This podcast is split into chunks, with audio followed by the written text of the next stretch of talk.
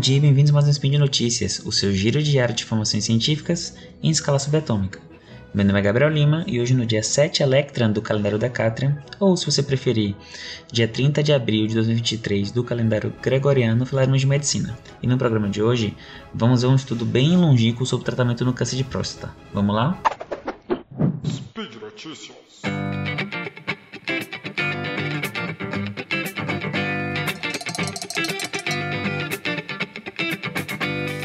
Pessoal, hoje eu quero falar de um estudo bem grande, tá? Que foi lançado na New England, que é uma revista consagrada da medicina, que foi feita no Reino Unido.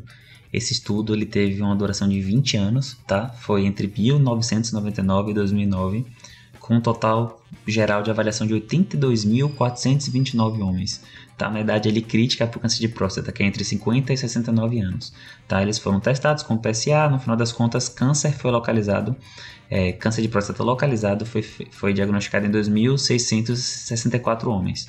Após é, aplicação de critérios de inclusão e exclusão, 1.600, pouco mais de 1.600 homens foram é, colocados no ensaio clínico e divididos em três grandes grupos, tá? É, mais ou menos um terço recebeu monitoramento ativo, um terço passou por prostatectomia, que é retirada da próstata, e um terço por radioterapia.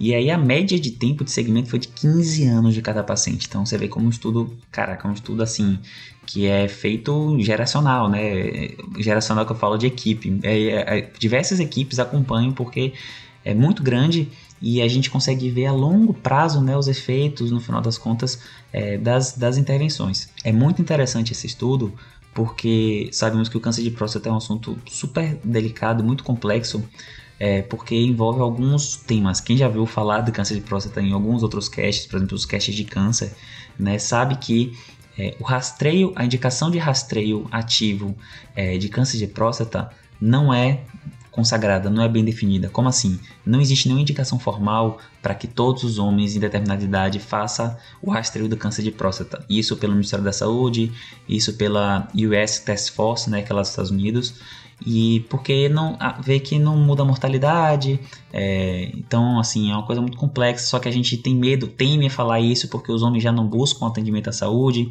E aí, como o Novembro Brasil falha no, no, foco, né, em vez de focar na saúde do homem mais amplo, foca no câncer de próstata, que muitas vezes no final das contas não vai ter uma efetividade grande de mudar no final das contas o que importa que é a mortalidade do, é, do, do paciente. Né? Então é interessante estudos como esses amplos, né, que eles vão só reforçando a nossa, a nossa indicação ou não indicação de rastreio ou de tratamento ou de coisas do tipo.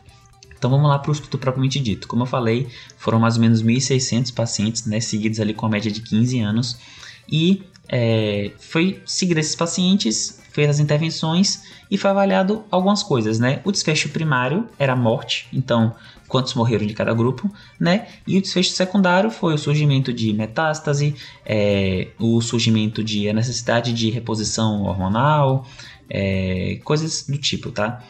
E aí é bem interessante porque é, algumas, algumas, alguns tópicos que a gente pode tirar daqui desse estudo, tá?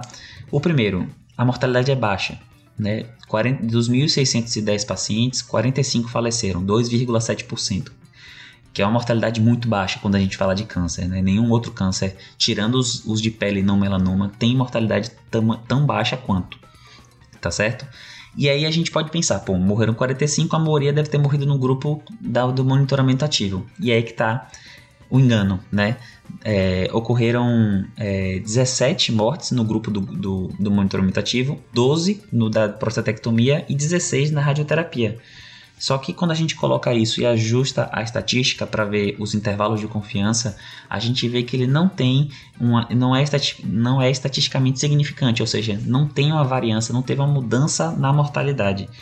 Isso em si já é um impacto muito grande, né? Porque, é, caramba, quer dizer que operar a próstata, fazer radioterapia não, não morre mais do que não fazer. Então, isso já corrobora as evidências que a gente já tem sobre a, a, de como abordar o câncer de próstata, né? Que muitas vezes, apesar de a gente ter um diagnóstico de câncer de próstata, muitas vezes a conduta é realmente conservadora, né? Isso às vezes é um pouco chocante. Quando a gente vai para os desfechos secundários, já muda. Existe é, a, a, as intervenções, eles reduziram a incidência de metástase, é, por exemplo. Mas mesmo com a metástase, não incidiu na mudança da, do, da mortalidade. Então, fica aquele negócio, né? Aquele, fica uma coisa crítica de pensar, poxa, operar reduz, reduz metástase, mas não reduz mortalidade. E aí a gente precisa agora, tem, tem que fazer um, um estudo, e eu confesso que eu não achei nada do tipo, sobre a qualidade de vida e risco-benefício de pacientes se submeterem a cirurgias, porque, claro, as cirurgias têm riscos, ela tem é, efeitos colaterais, mas um, será que um paciente com metástase óssea ele não sente mais dor? Então, é uma coisa que a gente tem que ponderar sobre indicação, né? Tem até de cirurgia paliativa, radiação, quimioterapia paliativa, é, mas mostra como é interessante como é um câncer, né? Que a gente é muito, a gente tem muito medo do câncer, é uma doença que cada vez mais cresce com o envelhecimento populacional, mas como o câncer de próstata, apesar de ser uma neoplasia maligna, ela tem um, um, uma, uma evolução muito insidiosa. Só para vocês terem uma noção, desse grupo de 1.600 pacientes, 350 morreram de outras causas, não relacionadas com o câncer. Então, assim, é, é, você geralmente a gente fala né, que geralmente gente, o homem morre com câncer de próstata, não de câncer de próstata.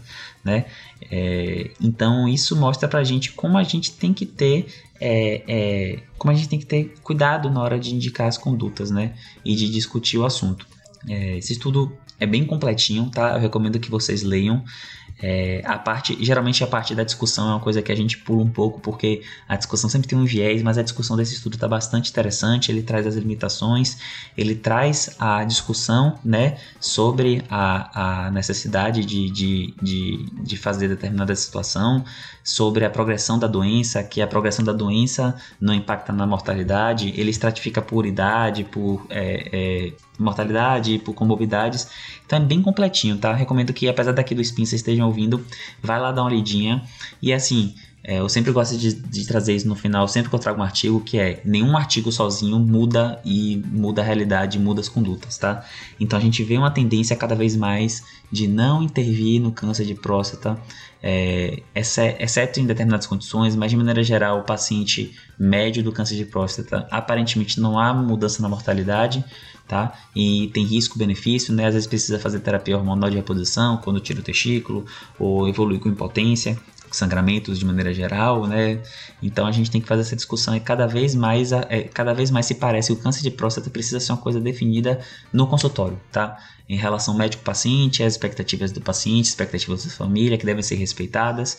É, e, e sim, eu falo isso porque a gente tem que ter muito cuidado, tá? Para não é, ficar como câncer de próstata não mata tanto, então não vamos fazer o rastreio tá? Então, eu sempre falo, saúde do homem, a gente tem que focar na saúde, do homem. No final das contas, a gente tem que. A, a recomendação é vá no seu médico. Tá? E discuta com o seu médico de confiança, o seu urologista de confiança, é, sobre as condições, sobre indicação de fazer rastreio com exame e se descobrir o câncer, sobre indicação de intervenção, tá certo? Eu acho que essa é a mensagem final que fica e esse estudo só corrobora como as, as, as corrobora como as recomendações oficiais que a gente tem, elas estão seguindo o caminho certo, que não tem indicação formal de fazer um rastreio oficial para todo mundo, tá certo? Bom, pessoal, por hoje é só. Lembrando que o link que foi comentado tá lá no post. Aproveitou que entrou para ler, deixe lá seu comentário, elogio, crítica, seu salve, declaração de amor, tá certo? Lembrando ainda que esse podcast só é possível de acontecer por conta do seu apoio no patronato do SciCash, seja no Patreon, no Padrim ou no PicPay. Um beijo no seu rim esquerdo e até amanhã. Tchau, tchau.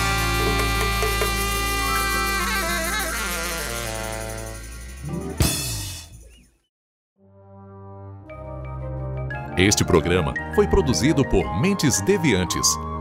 deviante.com.br.